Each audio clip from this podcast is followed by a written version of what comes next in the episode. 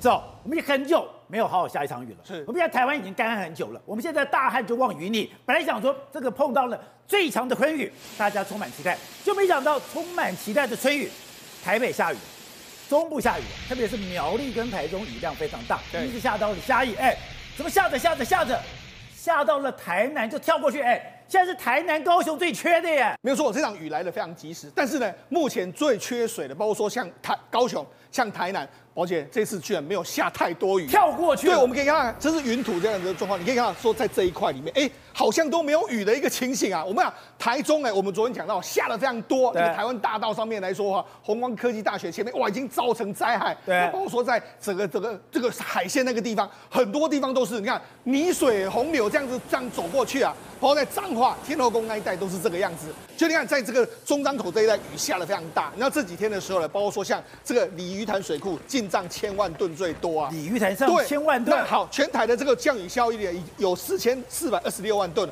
超过宝宝山跟宝二两座水库的这个蓄水量，所以非常非常补啊。但是问题是，他说宝二宝三就宝把满回来了，但是呢，补都补在这个地方。那你知道台南这个地方来说，台南有下雨的地方啊，你知道台南有下雨的地方就有一个关庙区，它下了十七点五公里。那下了十七点五公里是全台湾区昨天呢有下雨的地方中下雨下最少的。它有下，但是还是有下雨哦，很多地方是没有下雨的。对，所以呢，黄伟哲就开始很担心说：“哎，黄伟哲好不容易还特别在十八号在这个马祖庙去祈雨，对，祈了半天雨跑掉了。好，对，你看他他有没有祈雨啊？对不对？在开这个开台开台天后宫呢做哎祈雨的这个仪式，结果没没想到这好像有个结界啊，就这样掠过台南市啊。来看一下这一次，哎，我们刚才看一张前一张云图来说话，它这个高雄好像没有下雨，但是如果你用累积雨量来看的话，你会发现到说，哎，好像就是全台湾。到处都是下雨的，哎，只有一块，这些都是有雨的，就这一块没有下雨，只有一块。这个就是在台南，而且台南市就就被南郭在这里面，所以大家完全无法解释。然后就说到底是什么神秘的力量？大家都下雨了，对，台南没下雨，到底是什么力量笼罩在台南？大家都完全不得其解、啊。好，那刚刚讲的经济部当然也非常有意思，咱们看一下，这是经济部的这个网站，经济部的网站说。很多人期待这一波春雨的降临，特别是南部的地区的朋友，希望雨是早点为南部解渴。但是网络上有些人误会，南部还没有下雨，是因为太阳光电板设置的关系。真的吗？那宝姐，当然了，经济部马上就出来澄清嘛。他说：“哎，事实是什么？封面没有到啊，太阳能不会影响到这个热对。这是跟太阳能板没关系。当然要撇清，因为为什么？因为网络上大家完全炸锅都在讨论说啊，就是太阳能的关系啊，太阳能会改变这个当地的这个气候啦。不论怎么样，但是我觉得这一次的确台南是没有没有下雨是事实。那至于说经济部马上第一个时间，哎，他觉得说，哎，这个会不会变成是大家讨论的重点了？赶快澄清的一个情形。好，那我们要问说。那这一波的春雨是有为台湾解渴了吗？我们可以看到，事实上在北部这个地方呢，这个你可以看它下面都是蓝色的线，蓝色的线表示什么？表示它有水入账。但是你看一下南部的水，目前为止最缺水的，其实在增文水库，还有这几个水库，南化水库跟阿公店水库。但是很不幸的是，这几个水库这几天都没有入账，而且没有入账，反而还下降。你看这个增文水库当天的水量下滑了零点七八个 percent。那你看，包括说像南化水库下降了零点四一，那包括说阿公店下降零点三五，包括说这牡丹水库下降零点四四，所以南部的缺水并没有缓解，但是北部的确是大量的增加。你看，我们刚才不是说石冈坝已经满了，对不对？那包括说像明德水库，包括说你看翡翠水库的水也上升啊，新山野水库也上升啊，石门水库也上升，上升了你看二点零四个 percent。那所以你看宝山水库上升了四点一五个 percent，所以那事实上北部的确已经有舒缓，但是。中南部，特别是南部，实际上舒缓的程度相当相当的有限啊。那你想说，现在比较担心的是，所以不是讲嘛？台积电已经确定了，我要在高雄设厂，因为这几年来，我们把我们的重工具设厂是放在台南跟高雄，我要设厂在台南跟高雄，我就要足够跟水跟电，对，不把大家给吓死了吗？没错，我觉得这一次的这个缺水，如果是常态的话，我觉得这这个对台积电会形成非常大的压力。为什么？因为实际上目前台积电在南科有大概六。有六厂，还有十四厂，还有十八厂。十八厂是超级大的工厂。那未来在南科的，呃，在这个高雄来说的话，除了有一座可能是这个七纳米之外，它另外一座也可能要盖七纳米或三纳米。所以等于是在未来高雄跟台南有非常多厂。对，好，这个对台积电的压力在什么地方？如果这一次的这个水还这么的缺，你看现在最缺水的这几个水库，其实就是在这个台积电南科跟这个高雄厂所在地。如果你一直这么缺水，今年如果不是只有今年，以后都常态化，那影响会非常大。第二个，我觉得比较有意思的是，昨天有人问到说，哎，我们不是电价涨价吗？那对台积电的影响多大？台积电就说，哎，因为目前台积电的这个用电量占台湾的百分之六，这是台积电官方的说法。他说呢，对于我们毛利的影响是零点六个 percent，也就是说，的确会影响到台积电的获利。所以呢，如果真的假设日后的水电都一直是个问题的话，我觉得对台积电的获利的确会产生某些程度的冲击跟影响。走，我们来讲天灾人祸。现在对台湾来讲，哎。没有水，感觉上天灾对我们造成很大的压力。但全世界最大的人祸在乌克兰，乌克兰看起来要进行了全面的反攻，春季反攻已经蓄势待发。但俄罗斯怎么办？我现在一定要把巴赫穆特拿下来。巴赫穆特一个晚上居然发了六十几波的攻击。对，可问题是哦，好像巴赫穆特或乌克兰结界又重新升起了。什么叫结界？我们给大家看一个画面，是苏凯三十四哦，俄罗斯的苏凯三十四哦。在比尔哥罗的比尔哥罗德就在俄乌边境在四十公里左右的城市嘛，对不对？结果呢，苏凯三十飞过比尔哥罗德的时候，竟然误射一名飞弹呐、啊！这个飞弹就这不在俄罗斯境内吗？对，在俄罗斯境内直接误射一枚飞弹，然后直接炸到比尔哥罗德的城市里面啊！这个飞弹呢，造成两名女性受伤，多个建筑物毁塌，室内还留下一个巨大的飞弹坑呐、所以这件事情其实有人在分析啊，包括我在看，这飞机到底是误射还是这个飞弹射出就被干扰而掉落，其实都有可能的。所以对于俄罗斯来说，我只能从这个误射事情发现哦，其实他们很多飞弹真的不精准。那刚刚讲这个巴赫姆特，巴赫姆特确实哦，一天轰炸超过六十次，是非常非常可怕的炼狱哦。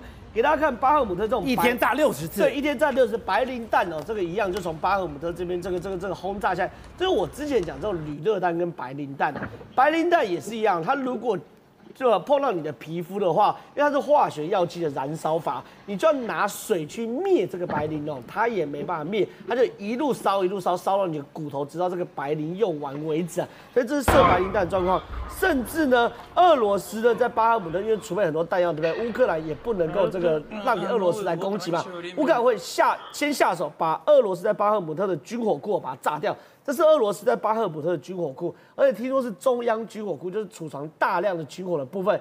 结果呢？被炸了。对，他说是自爆，然后有人说是被炸。他怎么可能自爆？对，到底是不是敌后作战呢？不知道。可能这是状状况之二。另外一件事情是，俄乌战争真的是进入到短兵相接。就给大家看这个画面，是在壕沟内，俄罗斯跟乌克兰两军哦。在距离不到十公尺的范围火拼呐、啊！对，对你看这真的很血腥，而且他们还互丢手榴弹。对，那像刚刚多窄啊，在壕沟里面，他们真的是拿人的命跟人的血来填这个坑呐、啊！而且呢，甚至呢，像很多外媒记者是很勇敢的，直接冲到前线了。哎，前线以险象，他就丢手榴弹，对，丢手榴弹啊！那个人这样冲过来丢手榴弹，对啊，所以说真的啊，我们回头再看壕沟那个，这个是真的是非常非常肉搏战啊！所以就知道两边哦，在这种壕沟短短距离哦，可能十公尺宽，可能只有两三公尺的壕沟，哎，寸土不让，哎，就是这样子，哎。所以现在对于俄罗斯跟乌克兰来说，打仗战争是非常非常残忍跟血腥。你看手榴弹就丢过来，好，那这个是记者，这个记者一样哦，你看啊，CNN 记者去前线采访的时候，哎，真的是险象环生，哎，各种炮击啊、手榴弹啊，就在他的周遭发生，哎。他们说：“哎、欸，这到底有多可怕的状况啊？”所以好，看完这个东西的时候，来再再给大家看，俄乌战争过程中呢，乌克兰为什么呢？虽然人没有俄罗斯多，可是却可以一点点占优势。给大家看，有个俄罗斯的士兵要躲在这个坦克下面，躲在坦克下面的时候，这个俄罗斯的士兵哦，真的觉得自己哦，只看哦是安全，对不对？对。可拍成无人机照到你。就无人机照被无人机拍到的，对，然后他就叫右边有个乌克兰士兵哦，鬼鬼祟祟往这个坦克那边摸，然后呢往坦克摸，你看他摸，他丢个什么东西？他丢个手榴弹进去，丢个手榴弹进去的时候，乌克兰士兵在旁边 stand by 啊，卧倒啊，然后里面就爆炸了，哎，真的是短兵相接，真的短兵相接，哎，以前想说我是远远的用一个无人机，然后从无人机上丢，现在你原来。你的旁边就有敌人，你的俄罗斯旁边就是乌克兰，乌克兰旁边就是俄罗斯人，可这也是很不公平啦！俄罗斯大兵已经这个在天之灵，你觉得我都已经早掩蔽，早就这样躲在坦克下面，结果殊不知啊，他早就被无人机盯上了。无人机盯上，更可怕，你旁边就有一个乌克兰的士兵，他一定是有指挥官叫乌克兰士兵说：“哎，你先不要管，就往这个坦克下面丢个手试看看。”所以你看有没有开图差很多啊？有没有上帝之眼差很多啊？所以现在俄乌战争，坦白讲，真打到这个非常非常肉搏战争啊。那很多人在问啊，这个春季大反攻怎么样才叫春季大反攻？到底乌克兰要怎么反攻？对我先跟大家讲，因为外交政策哦，就是那个有做一个蛮深度的分析哦。他说春季大反攻的大前提，乌克兰一定要复制当时去年的哈尔科夫大捷。哈尔科夫大捷还记得吗？就是一个突破口一破掉之后，俄罗斯的士气溃败，十天之内被乌克兰收了六千平方公里，对不对？所以在这样前提之下，第一个要让俄罗斯的士兵啊贝多利分什么？防守很多地方，准备很多地方，让他的力量分散，叫做贝多利分。难怪说他现在的反攻不是在乌东，他在乌南也要进行反攻。四条路线吧，对不对？然后四条路线里有好多子路线。对，就第一个一定要先糊弄俄罗斯，让他贝多利分，这是第一件事。第二件事哦，乌克兰要有局部优势，集中打击，就是把当俄罗斯贝多利分后，乌克兰集中所有的火力往像尖角一样往其中一个地方突破，一突破。那现在外国分析哦，因为俄罗斯的士气非常非常差，一突破大家就会绕跑，一绕跑就就溃败了。对，就跟哈尔科夫大捷一样。以前讲穷寇莫追，对，现代战争穷寇一定追，因为你一退败往后面走之后，远程火炮就去炸你了。所以在哈尔科夫大捷的俄罗斯，呃，俄罗斯就遇到这种状况，一个脚溃败，大家往后撤的时候。乌克兰在后面一直杀，一直杀，一直杀，一直杀，一直杀，一直杀，所以十天收复六千平方公里嘛。对。所以现在大家讲春季大反攻，什么时候会春季大反攻？其实就是这样。那因为的俄乌俄乌战争即将进入到最终章，对不对？美国在这个时候再帮了乌克兰一把军援九十九亿美金啊，里面呢包含海马斯火箭弹，包含一五五跟一零五 millimeter 的炮弹，还有各式的火箭弹，还有九百万发小型武器的弹药，那应该就是机关枪等等子弹了。就是要让乌克兰在没有子弹的限制下打赢这场俄乌战争哦，所以春季大反攻可能真的要开始。对，现在美国众议院弄了一个兵推，老婆，我看这个图哦，这个兵推真的针对台湾，这个人手指的地方就是台湾了。对，这个兵推左上角那是在国会里面的，你看每个国会议员的脸色都非常臭。这是国会议员，对，都美国众议员。当然有些是智库的人啊，哈，就是 CNA、CNAS 的智库的人。那为什么他们脸那么臭呢？因为终于发动了一场战争，是在二零二七年，所以他们在兵推的演练方面呢，其实啊，我们看右下角这个啊，这个是在 CNAS 他在去年的时候早就做了一个兵推，在去年六月的时候做完的，做完的之后呢，今天是拿到国会跟他们国会议员讲，就是去年来讲他们做的兵推的结果是怎么样，今天来讲的话，变成国会议员他是蓝队，那这些智库的人员是红队。结果红队的这个并推的最后结果呢，加纳格有提到一点了，就是说最后来讲的话，发现到海上补给非常困难哦，海上补给非常困难，而且美国的无法驰援，对，美国的长程飞弹不够用，所以这有两个最大的缺点。所以我们知道并推最大目的是要找缺失嘛，对。那如果说海上运补不像俄乌战争的对乌克兰那么运补那么顺利来讲的话，那怎么办？大家想到办法就是现在就开始加强台湾的武装。对台湾来讲的军备充足，那是不是最好的方法了吗？所以你看到这个在呃，你看到右左上角这个地方哈，你看每一个议员他桌上，你看到摆要摆有那个纸张，那个纸张是什么东西哦？我跟各位讲啊，这个纸张，纸张，对，那个纸张是什么？就是当这个智库人员告诉他们说这个状况怎么发生的时候，请你国会议员，你作为总统的这个这个所谓的政策的建议者的话。你，请你，你，你决定一下，你到底用为最什么样的程度的东西来回应中国的这个攻击？所以那个纸张你看到有那个色彩有没有？对，那个一条的色彩过去。如果说最强的回应跟最弱的回应，那个国会议员你每个人都要提出来。所以现在来讲的话，这个兵推蛮有蛮有意思的，因为它是用两个小时做了大概将近一个礼拜的这样兵推。那这样的话，这个这个所有的这个军事部署都让国国会议员知道说，台湾到底面临到什么国防方面的脆弱，哪些港口？哪些基地、哪些军事基地、还有空军基地、还有海军基地都会可能受到攻击？受到什么样的攻击？美国应该怎么回应？那这个过程当中呢，非常非常复杂。但是他们用了两个小时，让整个国会议员他们了解到整个概况、整个状况的确非常不单纯。所以你看到现在来讲的话，我刚刚提到两个，这一张就是里面兵推的内容。对，里面的内容从厦门。到平潭，然后都可以出兵，然后再出什么样的这个武器，是都已经设定了。对，歼十一，还有歼十六，它还有这个所有相关的这个船舰，它其实都已经设定好了。那现在对美国来讲，刚提到嘛，海上补给线可能被切断。所以怎么办呢？在台湾来讲的话，他现在为什么要弄什么呃军火库啊？为什么要现在在台湾呢？呃，强化这个武力啊？其实都在这个兵推当中的这个设定的结果。另外一件事情是什么？就是长城这个弹导弹的这个问题。因为中共的船舰它需要用美国长城导弹去摧毁它。对。但是当美国这个长城导弹不够用的时候怎么办？日本、韩国、菲律宾、澳洲所有国家，还有包含台湾自己来讲的话。雄雄三飞弹、熊二飞弹、熊三飞弹、熊准飞弹。